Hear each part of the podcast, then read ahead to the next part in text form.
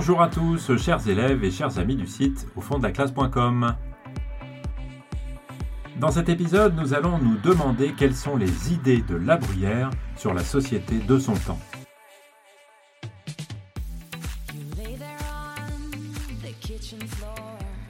Pour essayer de dresser un portrait un peu global des idées de La Bruyère sur la société de son époque, on va essayer d'insister ici sur quatre points. D'abord, La Bruyère s'oppose à ce qu'il voit comme la décadence de la société dans laquelle il vit. Ensuite, il défend une société qui est harmonieuse et qui est dirigée par un bon souverain. Ensuite, on verra que La Bruyère défend les petits les petits qui sont pour lui un repoussoir contre la vanité, contre l'orgueil et contre les excès. Et puis on verra enfin que fondamentalement, ce que la bruyère défend, c'est l'idéal classique, c'est-à-dire celui de l'honnête homme.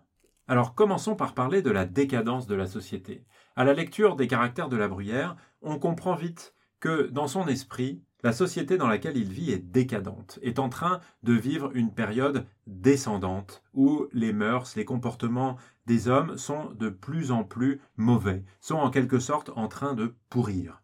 Et ça prend plusieurs formes, et notamment, on le voit par l'apparition de l'argent, euh, comme un thème des caractères. Euh, la Bruyère condamne l'argent comme une origine de l'immoralité. Et en particulier dans le chapitre des biens de fortune, il développe le thème du jeu, en appelant le jeu, c'est dans la remarque 71 du chapitre 6, comme peut-être l'une de ces choses qui nous rendent barbares à l'autre partie du monde. Et dans la remarque suivante, la remarque 72 euh, du chapitre 6, il dit Le hasard seul, aveugle et farouche divinité, préside au cercle et y décide souverainement. En mettant donc bien en évidence que le hasard ne peut pas décider qui est riche et qui ne l'est pas. Et que si c'est cela qui euh, régit les choses du monde, eh bien on vit dans un monde qui est décadent. Si le pouvoir en plus dépend de l'argent, alors l'ordre social perd tout son sens et il n'y a plus de mérite et donc plus du tout de légitimité. Et euh, c'est d'ailleurs un des points finalement clés qui explique que, selon lui, la société est décadente, c'est que la reconnaissance du mérite n'est pas compatible avec le règne des apparences. Et la Bruyère dénonce un univers où le statut est dissocié des mérites et des vertus. Une manière de dénoncer évidemment les apparences qui est le grand sujet euh, des caractères. Il le dit par exemple au chapitre 12 qui est en dehors du programme, hein, dans la remarque 38, en feignant une forme de naïveté, il écrit Le contraire des bruits qui courent, des affaires ou des personnes, est souvent la vérité. Autrement dit, quand il y a une rumeur sur quelqu'un, en général, c'est faux. Et puis, dans le chapitre des grands, euh, surtout, il dénonce l'écart entre la naissance et le mérite, en écrivant par exemple Les grands croient être seuls parfaits, n'admettent qu'à peine dans les autres hommes la droiture d'esprit, l'habileté, la délicatesse, et s'emparent de ces riches talents comme de choses dues à leur naissance. Ou un petit peu plus loin, là c'était la remarque 19 et je passe à la remarque 35, sentir le mérite, et quand il est une fois connu le bien traité, deux grandes démarches à faire tout de suite et dont la plupart des grands sont fort incapables.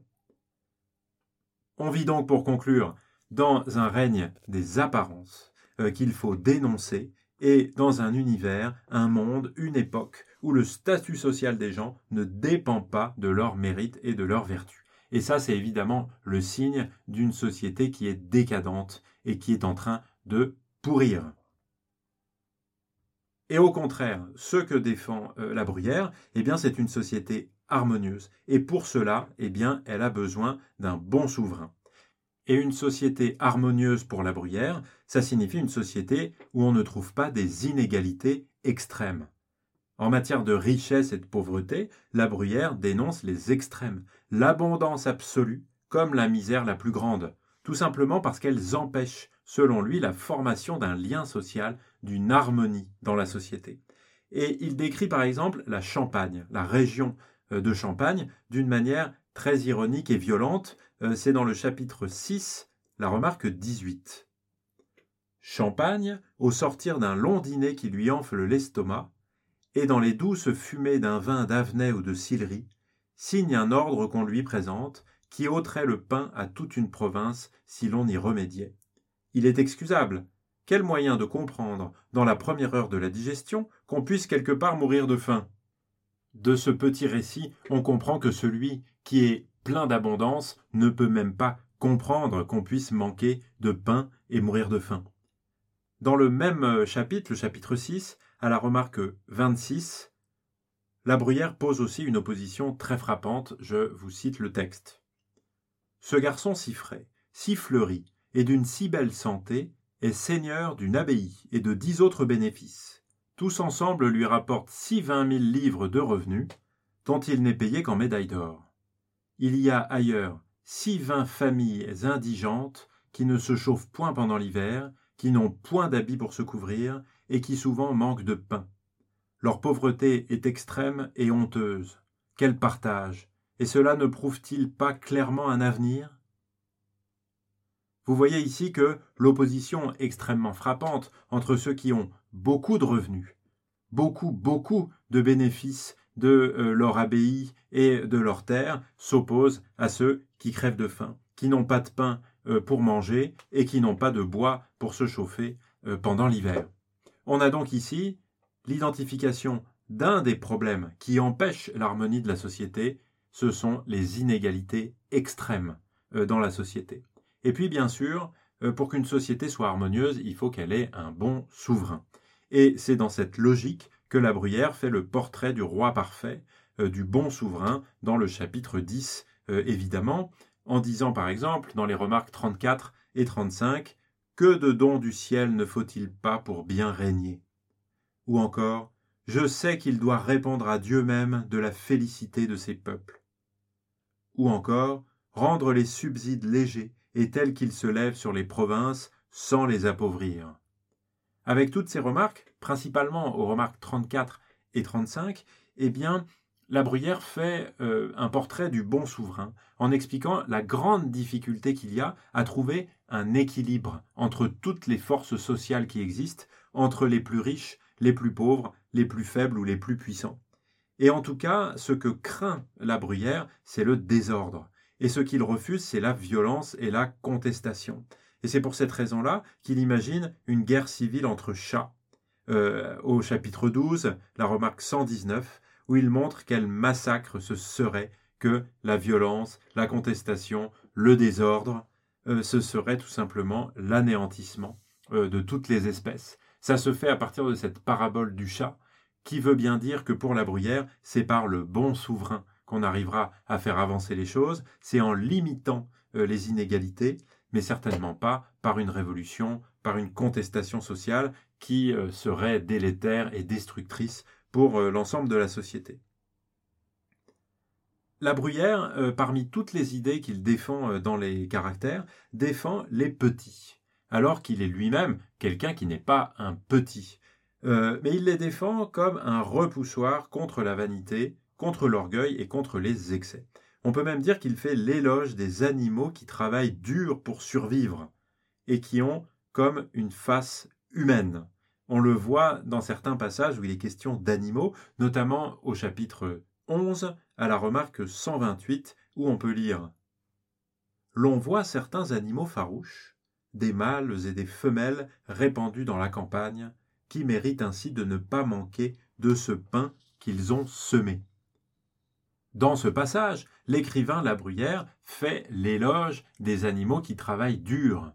On voit qu'il sait combien le mérite peut manquer d'être reconnu. Et, en quelque sorte en méprisant les mœurs de son temps, qu'il voit s'éloigner des idéaux chrétiens à cause de la corruption de l'argent, il se raccroche à des modèles naturels, c'est-à-dire ces petits animaux qu'on voit travailler laborieusement dans les champs, euh, comme un écureuil qui va amasser euh, des noisettes et euh, comment dire se prémunir contre les problèmes qu'il pourrait avoir dans l'avenir pour se nourrir. Et dans le chapitre 9, remarque 25, il n'hésite pas et dit Je veux être peuple, après avoir fait une comparaison des grands et du peuple. Je vous lis tout de suite l'extrait. Si je compare ensemble les deux conditions des hommes les plus opposés, je veux dire les grands avec le peuple, ce dernier me paraît content du nécessaire, et les autres sont inquiets et pauvres avec le superflu. Un homme du peuple ne saurait faire aucun mal, un grand ne veut faire aucun bien et est capable de grands maux. L'un ne se forme et ne s'exerce que dans les choses qui sont utiles, l'autre y joint les pernicieuses.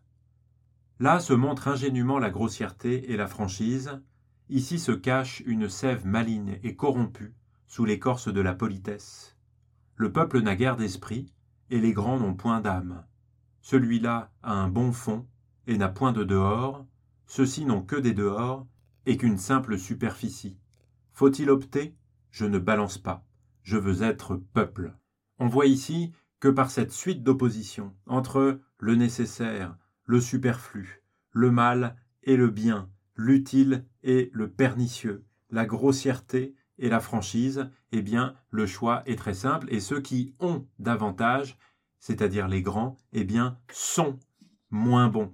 Euh, il vaut mieux être plutôt que avoir, et tout ça, ça pousse le moraliste La Bruyère à prendre la défense des petits et à s'inclure même dans leur communauté en disant je veux être peuple.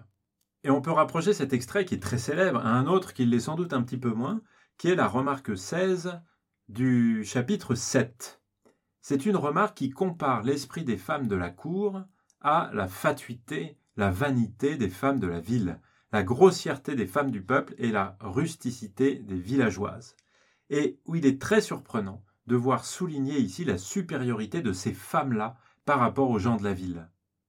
On lit cette fatuité de quelques femmes de la ville, qui cause en elles une mauvaise imitation de celle de la cour, est quelque chose de pire que la grossièreté des femmes du peuple et que la rusticité des villageoises.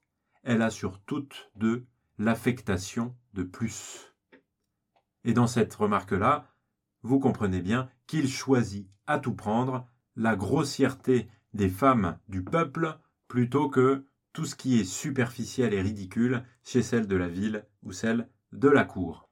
Et finalement, on peut dire que parmi les idées de la Bruyère, eh bien, il y a la défense du modèle de l'honnête homme, c'est-à-dire l'idéal qu'on appelle parfois classique. Euh, c'est un idéal de son temps que celui de l'honnête homme. C'est un modèle qui remplace peu à peu, dans le cours du XVIIe siècle, l'idéal héroïque. Euh, l'aristocrate n'est plus seulement celui qui se bat, il est de moins en moins un guerrier, mais il a de plus en plus des qualités qui sont celles de l'homme de cour, c'est-à-dire des qualités de la conversation et de l'esprit, le bel esprit, euh, comme on dit. On le voit en particulier à travers le personnage de Sidias, qui apparaît dans le chapitre 5 à la remarque 20 ou à la remarque 32. Un honnête homme qui dit oui et non mérite d'être cru. Son caractère jure pour lui donne créance à ses paroles et lui attire toutes sortes de confiance. Ou encore, il est vrai que les manières polies donnent cours au mérite et le rendent agréable, et qu'il faut avoir de bien éminentes qualités pour se soutenir sans la politesse. Il me semble que l'esprit de politesse est une certaine attention à faire que par nos paroles et par nos manières, les autres soient contents de nous et d'eux-mêmes.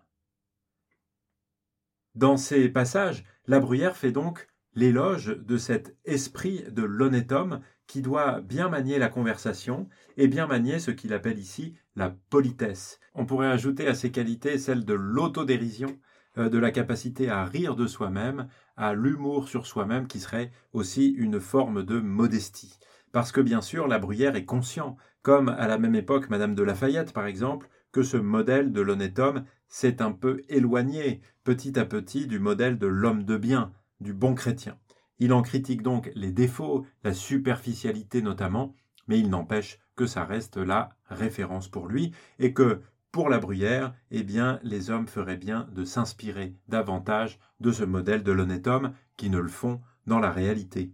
Et ils devraient évidemment s'éloigner du jeu social, de la comédie sociale qu'ils se livrent euh, les uns aux autres, euh, en particulier en donnant un pouvoir tel aux apparences, aux rumeurs, et euh, tout ça, on le voit évidemment le mieux à la cour de Versailles telle qu'elle apparaît dans les caractères, où les acteurs comme Arias, Pamphile, eh bien, sont des acteurs désolants qui sont esclaves du regard des autres et qui incarnent de manière ridicule le pouvoir. Voilà en tout cas ce que je souhaitais partager avec vous sur les idées de la bruyère sur la société de son temps. Vous pouvez retrouver un certain nombre de choses sur le site au fond de la classe.com. Je vous dis merci beaucoup de m'avoir écouté et à très bientôt. Ciao ciao